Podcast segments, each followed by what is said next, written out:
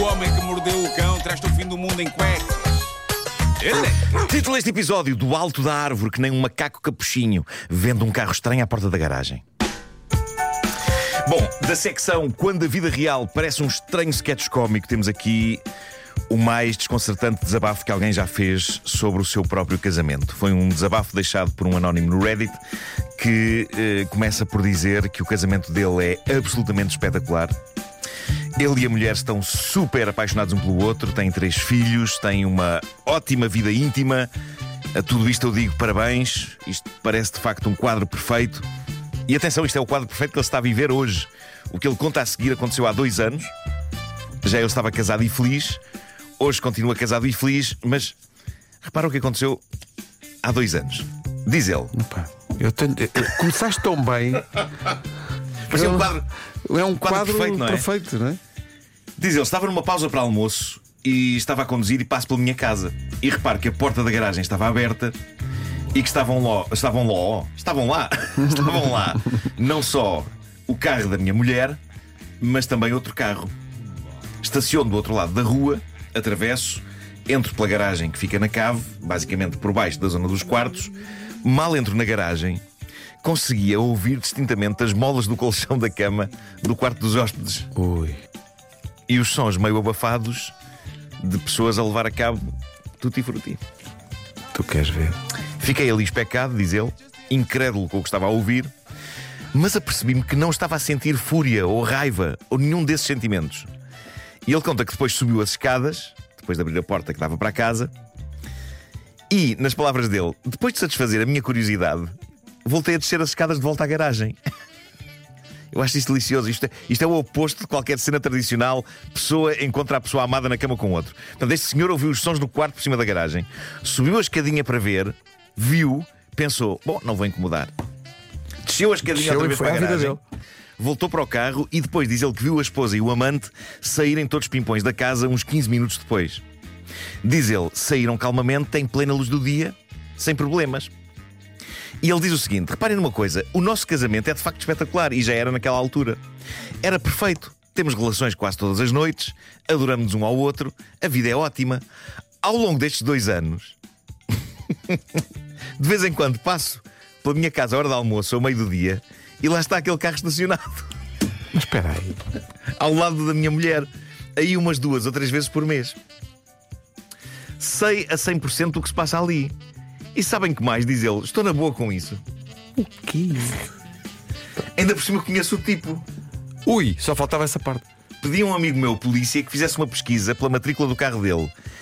E é um antigo namorado dela dos tempos de escola, um tipo impecável. Mas não é antigo.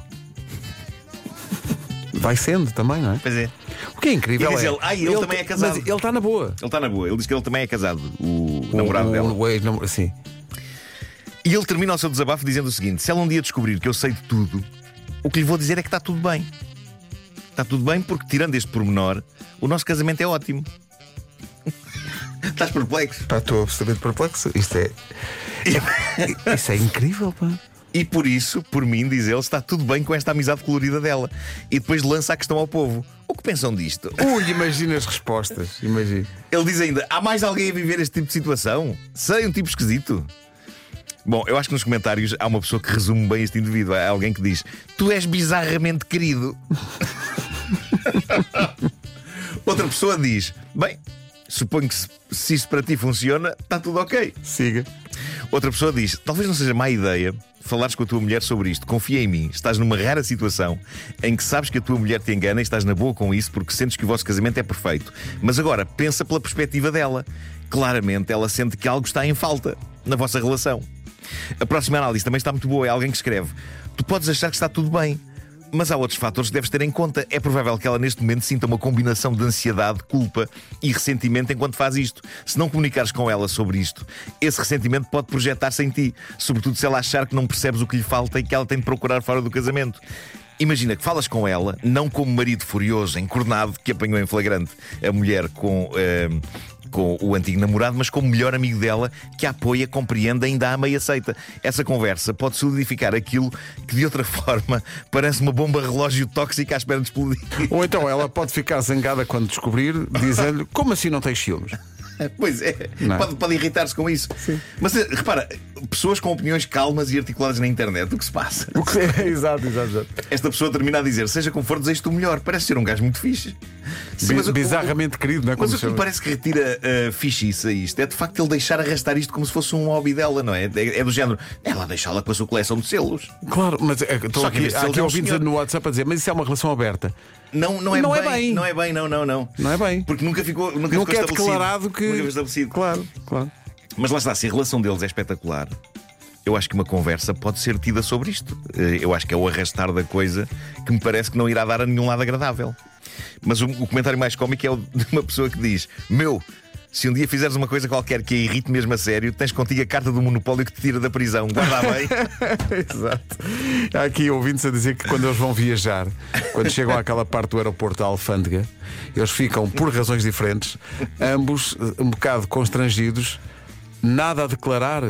Pois é. E quer um, quer outro, Tem, tem qualquer coisa têm a de facto coisas a declarar. É verdade, é, é não é? verdade. Têm coisas a declarar. Enfim, Pá, eu gostava de saber mais é sobre esta história. Eu acho que isso isto é pode ter, incrível. pode ter desenvolvimentos. Esta Isso história. é incrível. Bom, eh, agora, pensa na história de vida mais bizarra que te ocorrer. Esta. E, e eu. eh, não, não chego aos calcanhares da história desta pacata dona de casa, uma senhora chamada Marina Chapman, vive em Inglaterra. A senhora tem 73 anos, tem duas filhas, tem netos. E, para além da biografia dela já ter resultado num livro em 2013 chamado A Rapariga Sem Nome, agora é também assunto de um documentário no canal de televisão britânico Channel 5. E isto fez com que ela voltasse a ser notícia nos jornais ingleses nos últimos dias. Isto é inacreditável. Não sei se já ouviste falar desta senhora, Marina Chapman. Não. Ela nasceu na Colômbia e, em criança, em 1954, é raptada. Parece que naquela altura havia uma quantidade assustadora de gangues de tráfico de crianças. Ela foi apanhada por um. E ela diz que se lembra, tem memória de alguém lhe pôr um lenço branco na boca e, e no nariz e de desmaiar. Mas esta parte, sendo dramática, não é a parte mais incrível desta história. Acontece que ela, miúda pequena, sem saber bem porquê, acabou largada na selva colombiana. Que? Agora imagina, sozinha, uma criança de 5, 6 anos em plena selva. Coitado. Ela diz que andou dois dias à toa até que se cruza com um bando de macacos.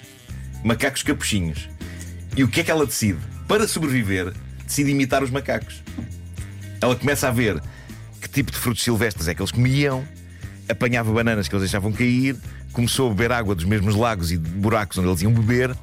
Os macacos passaram alguns dias desconfiados dela, não eram hostis, mas também não lhe davam muita confiança, até que ela decide parar de falar, porque ela falava com eles em linguagem humana, decide parar de falar e decide, como eles, passar a caminhar de quatro.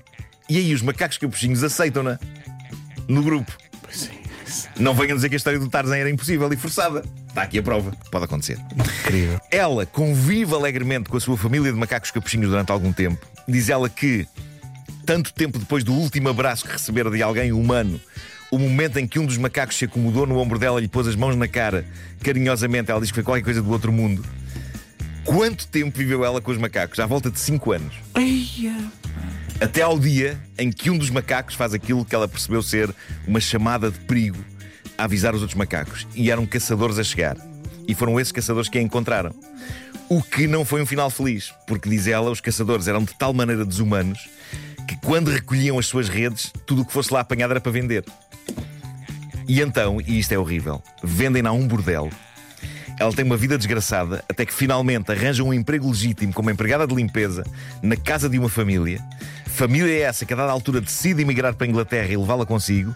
Em 1978 ela conhece um inglês chamado John Chapman, organista numa igreja onde ela ia à missa.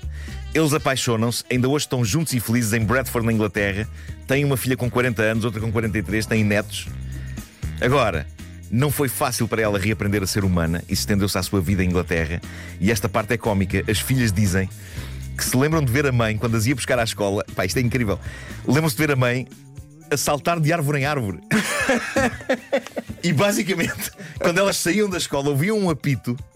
E lá estava a mãe de pé num galho alto de uma árvore. Pá, e uma das filhas, a Vanessa, diz: as outras mães não faziam isto. Sim, Pois. epá, isto das duas, uma, ou embaraçava as miúdas, ou então subia a fasquia de forma tremenda para as outras mães. Epá, Pá, sim. Deve ter a sua piada ter uma mãe Tarzan. A mãe comunicava tão bem com a natureza que os animais de estimação que eles tinham não eram comprados em lado nenhum, eram bichos que a senhora recolhia da natureza. Diz ela que chegaram a ter dois coelhos selvagens que acabaram por fugir, ou não fossem selvagens, não é? E chegaram a ter, isto é surpreendente, chegaram a ter uma gaivota de estimação. É tudo bom. A gaivota pode ser muito assustadora. É tudo bom na história desta senhora. Epá, este é, este é- isso é extraordinário. É o livro da selva, mas em. Bolas. Eu fiquei epá, isso é espetacular. boquiaberto com isto. Incrível. Grande história. Grande história.